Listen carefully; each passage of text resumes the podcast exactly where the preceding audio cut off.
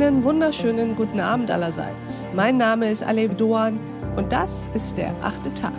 Schön, dass Sie dabei sind.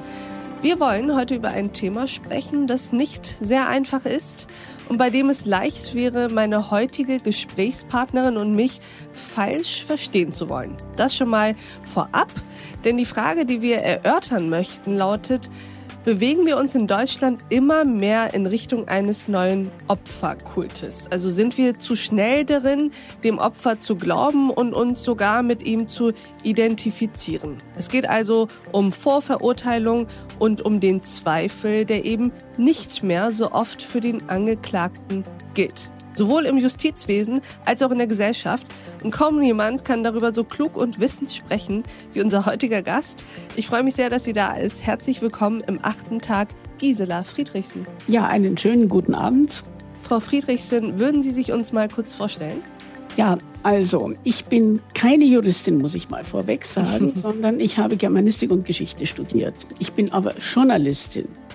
Und meine Hauptaufgabe beruflich ist äh, seit vielen Jahren die Beobachtung von Gerichtsprozessen. Ich bin von 1989 bis 2016 die Gerichtsreporterin des Spiegel gewesen, habe dann noch einige Jahre für die Welt auch auf dem gleichen Gebiet gearbeitet und bin nach wie vor sozusagen in der Szene involviert. Mhm. Und deswegen sprechen wir mit Ihnen genau über dieses Thema, auf das Sie mich hier aufmerksam gemacht hatten. Nämlich einen, ja, gewissermaßen neuen Trend, der da lauten könnte, im Zweifel für das Opfer.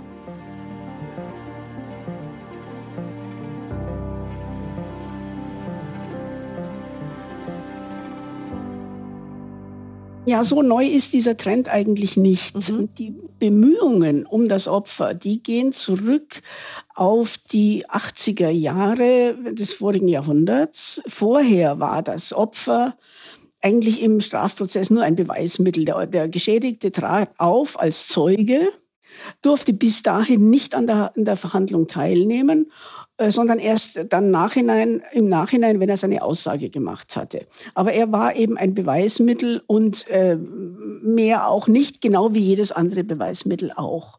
Mhm. Und das war natürlich insofern ungut, weil man immer gesagt hat, ja, der eigentlich Geschädigte ist ja der Staat, dessen Regeln gebrochen wurden.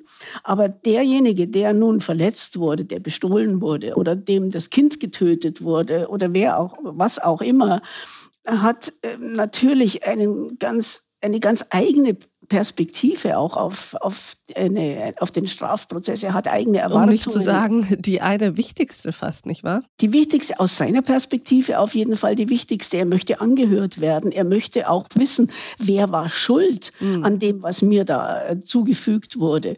Wer ist der Täter? Äh, was ist da überhaupt passiert? Wie wird dieser, dieser Mensch, der mich da so äh, malträtiert hat, wie wird der bestraft? Das heißt, zuvor war es so, dass man als Opfer mehr oder weniger nur ein Beobachter, wie Sie ja eben sagten, den Rang eines Zeugen hatte. Also ob jetzt ich sozusagen verletzt wurde, hat mich dann im, vor Gericht nicht anders gestellt als den Zeugen, der zugesehen hat, wie ich verletzt wurde. Genau. Genau. Und was ist dann passiert? Wie hat sich das Justizwesen oder das Strafprozessverfahren dann dahingehend geändert?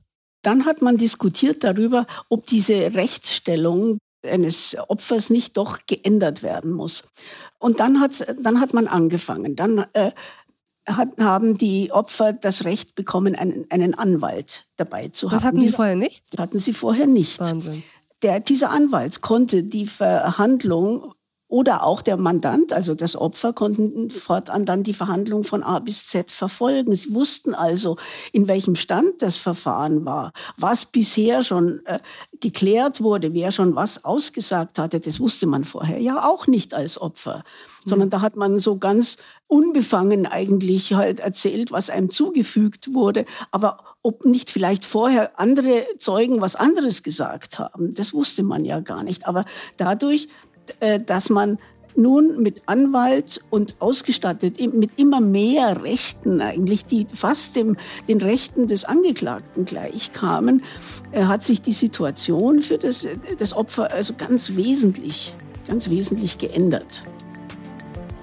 Und dieses Gespräch geht natürlich noch weiter dadurch, dass plötzlich so, so ein Hype wurde, so ein, ein Modethema geworden ist, sind auch Leute auf diesen Zug aufgesprungen, die keineswegs Opfer gewesen sind, sondern die nur profitieren wollten von, von dieser neuen Bewegung, von diesem Zeitgeist, der ihnen in die Hände spielt, möglicherweise. Und da damit schaden sie den, den tatsächlichen Opfern, die dann plötzlich mit einem gewissen Misstrauen von vornherein schon mal rechnen müssen.